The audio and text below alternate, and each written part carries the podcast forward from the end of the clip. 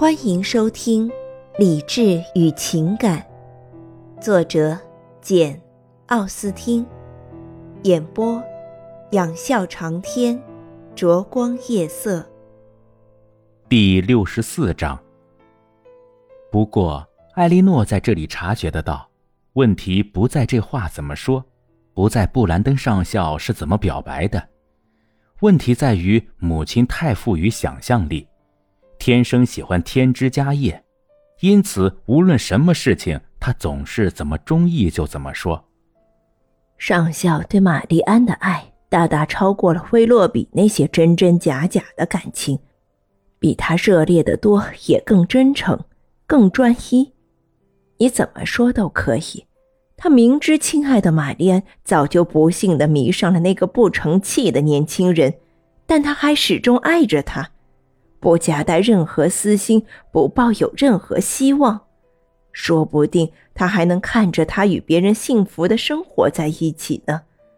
啊，多么崇高的思想，多么坦率，多么真诚，他不会欺骗任何人的。艾莉诺说：“布兰登上校那出色的人品，真是众所周知啊。”母亲郑重其事的答道。这我知道，要不然有过这样的前车之鉴，我才不会去鼓励这种爱情呢，甚至也不会为此感到高兴。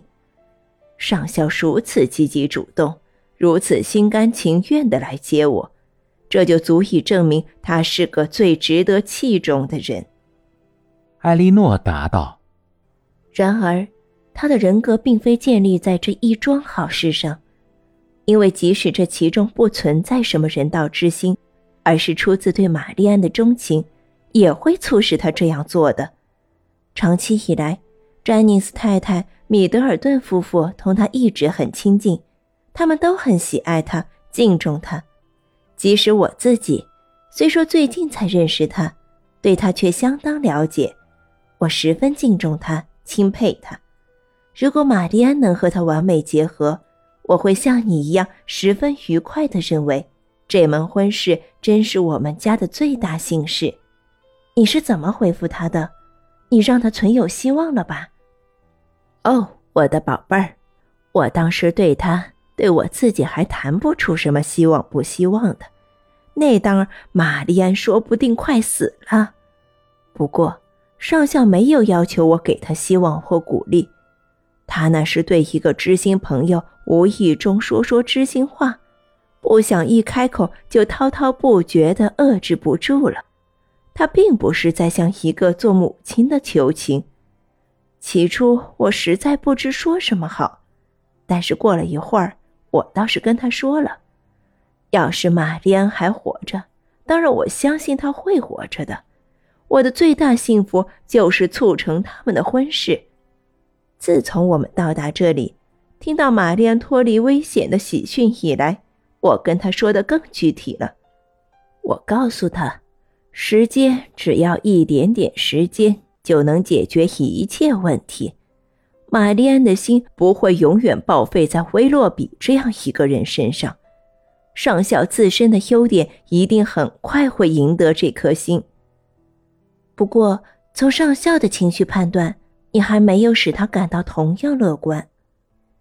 是的，他认为玛丽安的感情太根深蒂固了，在很长时间里是不会改变的。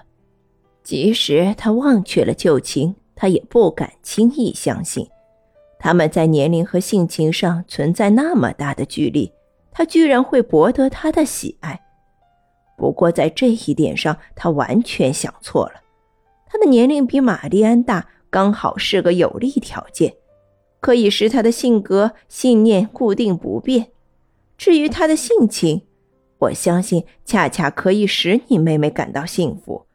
他的外貌风度对他也很有利。我的偏爱并没有使我陷入盲目。她当然不及威洛比漂亮，但她的脸上有一股更加讨人喜爱的神情。你若是记得的话。有时威洛比的眼里总是有一股我不喜欢的神气。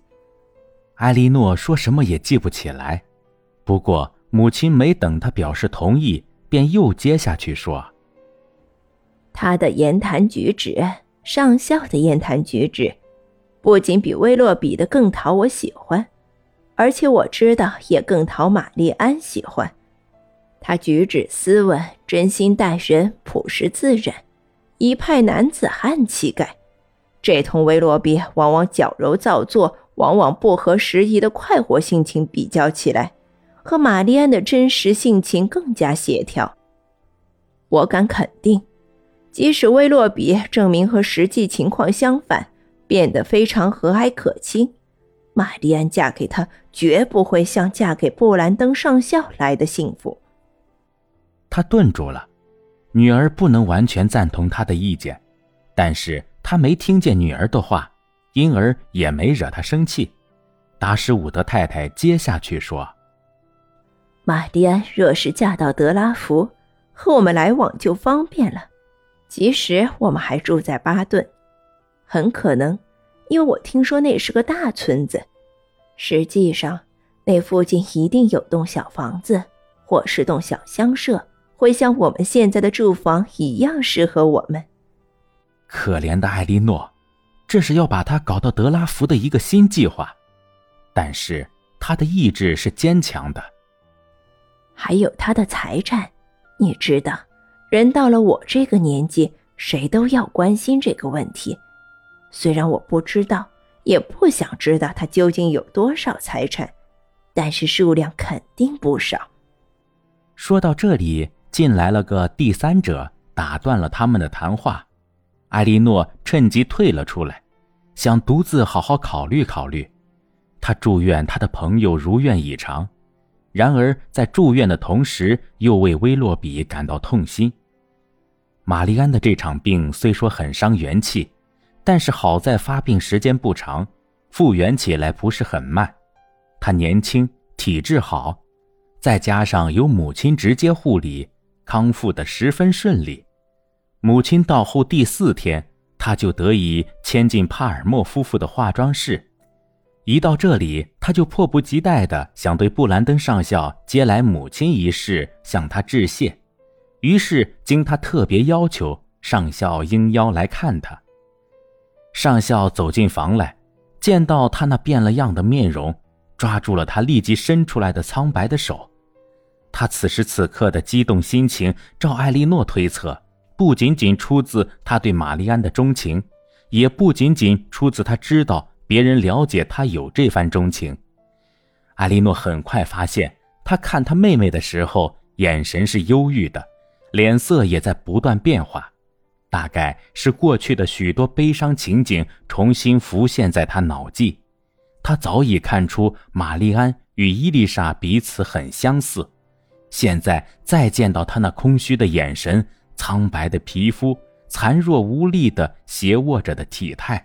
以及对他感恩戴德的热情劲头，进一步增强了他们之间的相似之感。达什伍德太太对这幕情景的留神程度并不亚于大女儿，但是由于看法不大一样，因而观察的结果也大相径庭。她对上校的举动只能看到那些最简单、最明确的感情流露。而见了玛丽安的言谈举止，却要极力使自己相信，她流露出来的感情已经超过了感激的范畴。又过了一两天，玛丽安的身体越来越健壮，真是半天就换一个样子。达什伍德太太在自己和女儿的愿望的驱使下，开始说起要回巴顿。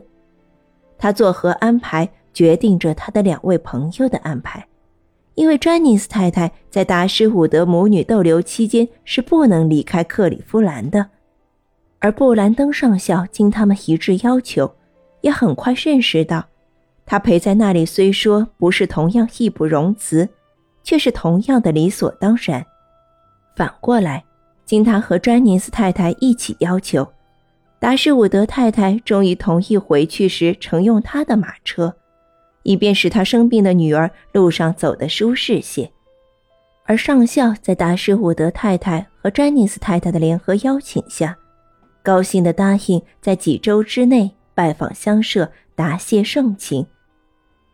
离别的那天来到了，玛丽安特别向詹尼斯太太道别了好半天，她是那样诚恳，那样感激，话里充满了敬意和祝愿，好像在暗中承认自己过去有所怠慢似的。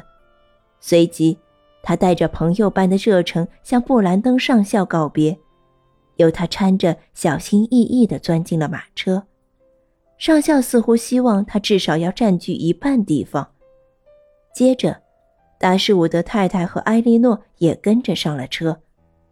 旅行者启程后，留下的人们谈论起他们，心情颇为落寞。后来，詹尼斯太太被喊上自己的马车，与女仆说说闲话，为失去两位年轻朋友找点安慰。紧接着，布兰登上校也独自回德拉福去了。感谢您的收听，我是 CV。灼光夜色，欢迎订阅，我们下期见。